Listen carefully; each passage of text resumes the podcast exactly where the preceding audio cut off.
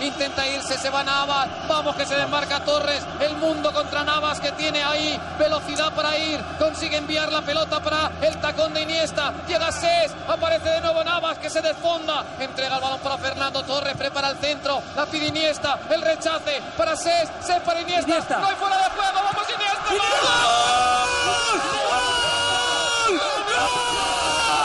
¡Como el Stamford Bridge! ¡Gol! ¡El dios del fútbol! ¡Gol!